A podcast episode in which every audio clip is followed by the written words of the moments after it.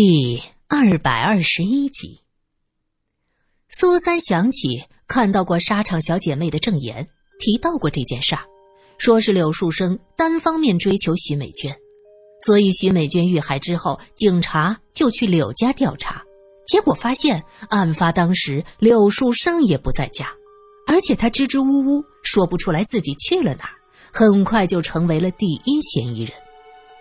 这样看起来。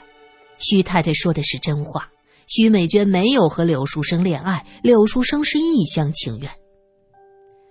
苏三和罗隐将许太太送到一家隐蔽的宾馆，罗隐到前台支付了十天的费用。苏三不好意思地说：“又是我给你找麻烦了，这些钱本来应该我出的。”罗隐摇了摇头，低声说道：“经历了这么多事儿。”我现在完全了解受害者家属的心情，我不再像过去那样，面对什么都是冷冰冰的客观立场。我也知道，这种变化，不知道好还是不好。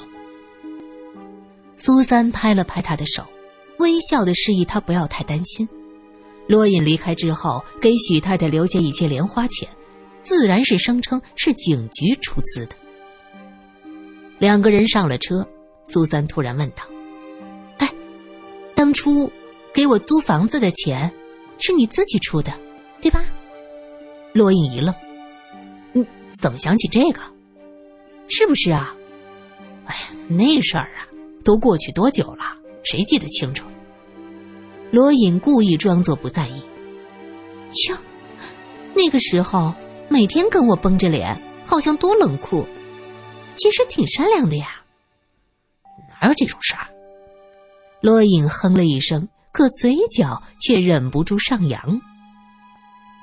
苏三看到他嘴唇翘起，非常真诚的说了一声：“那会儿真是谢谢你，我在报社备受排挤，住的公寓又出了事儿，要是没有你的帮忙，我都不知道该怎么办。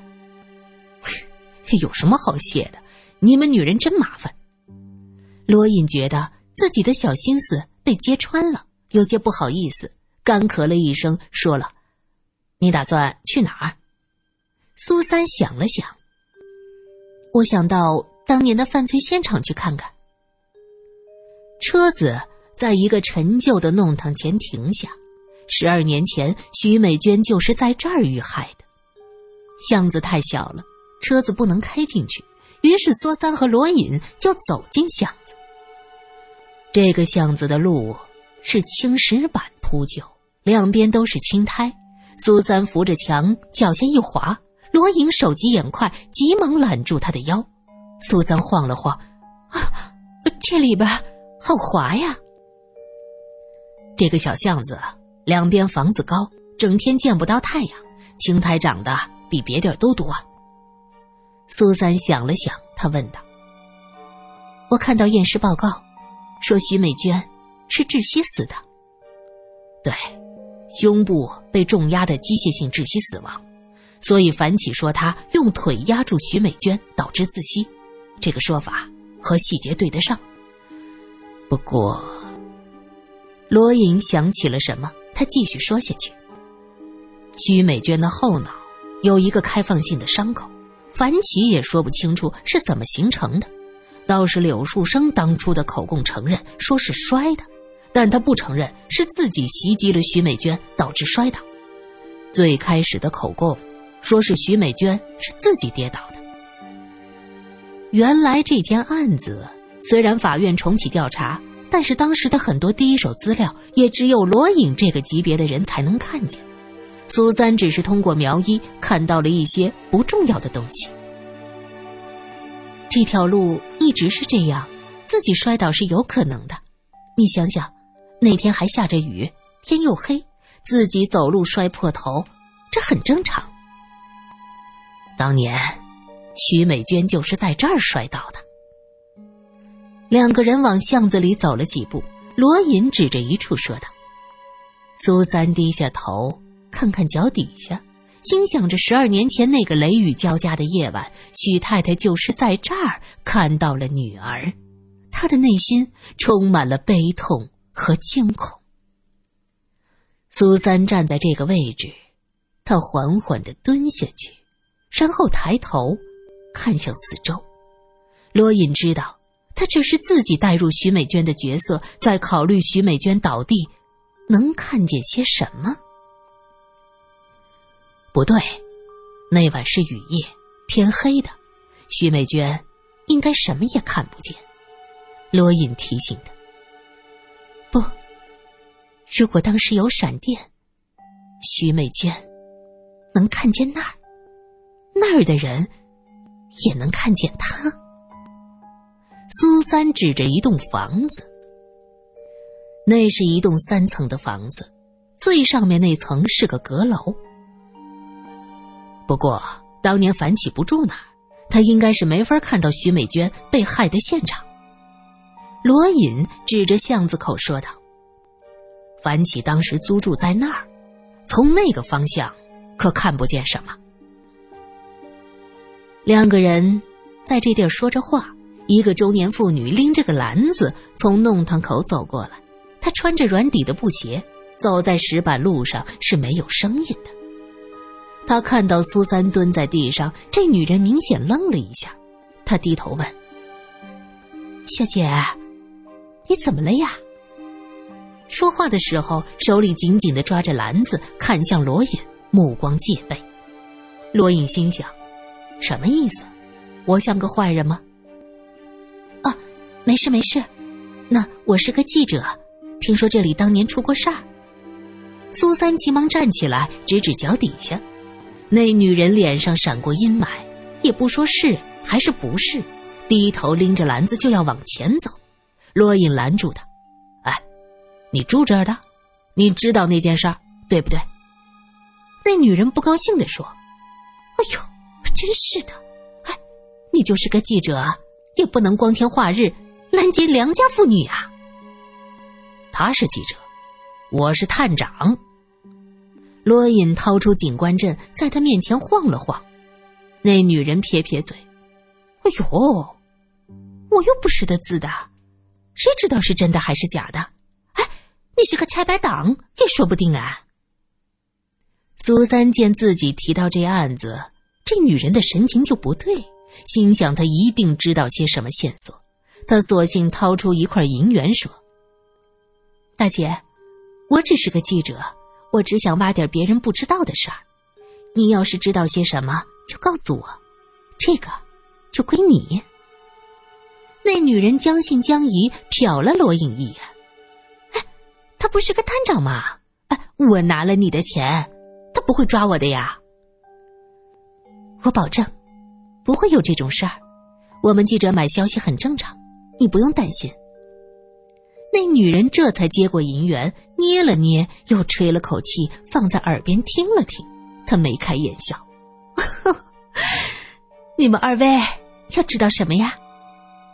他又向周围看看，热情的说道：“No No No，我家就在这儿，进来喝杯茶吧。”苏三和罗隐一看，原来他就住在那栋带着阁楼的房子里。女人推开门，堂屋里空荡荡的。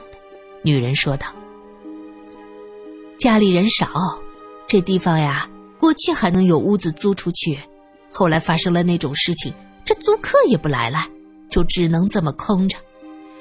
我们家呢，就我和我婆婆，我儿子媳妇儿啊，在杭州呢。”说话间，一个六十多岁的老妇人蹒跚着从楼上下来。踩着木头楼梯，咯吱咯吱的响。婆婆，能不要下来来？腿脚不好，总是上上下下，麻烦的啦。老妇人呵呵笑着：“哎呦，家里好久没来人了，我来瞧瞧。”那女人一边让苏三和罗隐坐，一边说道：“也是，出事的那天晚上，我是没在家，我婆婆在的。”他下了楼，你们问他就是了。苏三和罗隐对视了一眼，都想着这女人可真够狡猾的，明知道他们要打探消息，案发那天他不在家，还敢收买消息的钱，怪不得把人往家带呢。老妇人问道：“哎呦，这还有个姑娘。”苏三这才注意到，老妇人的眼睛是闭着的。他大惊：“老婆婆，你的眼睛……呃，呃，我婆婆她天生就看不见东西的。哎，但是她这里老灵光嘞，耳朵。”女人尴尬的笑笑。这钱都给了，苏三也只能继续问下去。老人家。十二年前六月，有一天打雷下雨，有个年轻的姑娘死在这个巷子里，这事您知道吗？哦，晓得晓得。哎呀，那天呐，真的把我吓死了。哎，我家来贼了！老妇人拍了一下大腿。这事儿啊，那赶得叫一个巧啊！毛头娘那天带着毛头回娘家。家里就我老婆子一个人，我这眼睛看不见呐，也不知道那是什么时候。我只记得呀，那天儿啊一直下雨，后来还打雷，哎，我就听着这阁楼上它有动静，我想着可能是闹耗子，就顺着楼梯往上走。但这一开门我就觉得不对。因为我听见了人喘气的声音，哎呀，没把我老婆子吓死！哎，你们是不知道啊，你们听到人喘气的声音不大，但是在我这个瞎子听起来呀，那呼哧呼哧的，像是个风箱，好大的嘞！我就知道这是进贼了，我就装着什么都不知道。哎，从那个人的身边是直直的走过去，就下了楼。就在这个时候，我听到外面扑通一声响，好像是有谁摔倒了。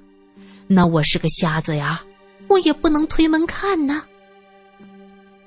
那摔倒的那个人，就是受害的那位姑娘？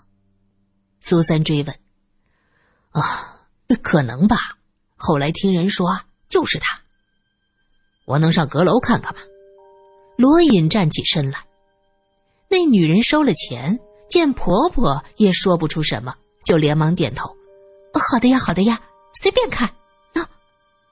苏三和罗隐踩着咯吱咯吱的木头楼梯向上走，来到三层的阁楼。阁楼不大，放着一些杂物。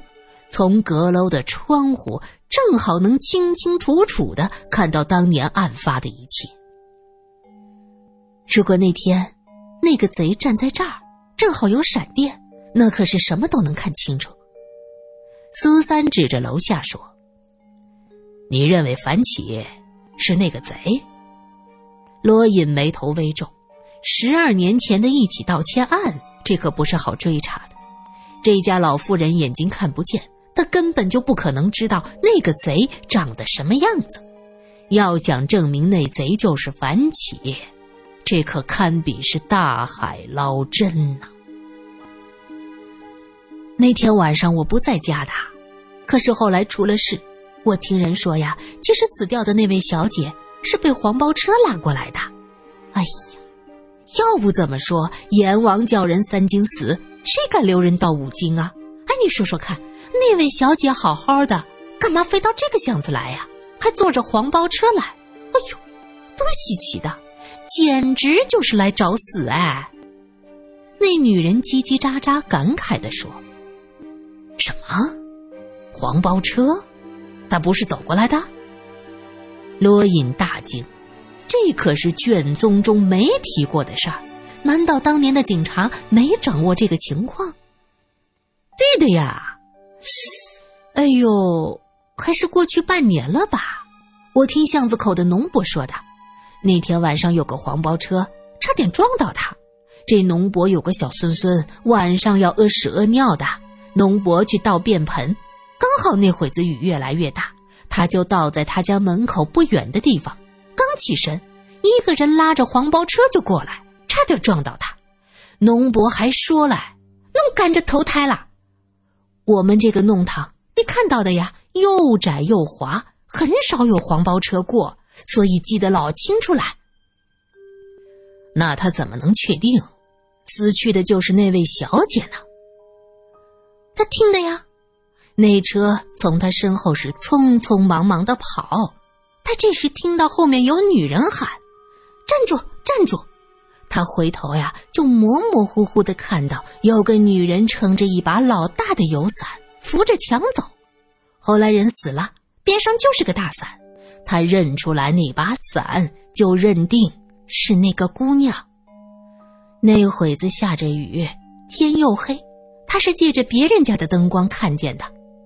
这人的长相没看清楚，就看到那把伞来。也就是说。当年徐美娟不是自己走到这个巷子的，车夫把她带到这儿，而后发生了什么？车夫匆忙逃走，他在后面追，因为路滑摔倒在地，伤到了后脑。苏三盯着楼下案发的地方，陷入了沉思。这个农伯当年为什么不说？罗隐对农伯很不满。如果当年他说了这个情况，那嫌疑人的范围就能扩大。也怪不了他，小孙孙闹病，第二天就住院，住了好几天才回来。那个时候警察已经走了，他一个老实人呐，就想着多一事还不如少一事，对吧？这农伯家人老实，过去有个姓樊的租他们家的房子，最后没交上租。还调戏他儿媳妇，这都没有报官。哎呦，姓樊，是不是叫樊起？苏三问。哎，对的呀，对的呀。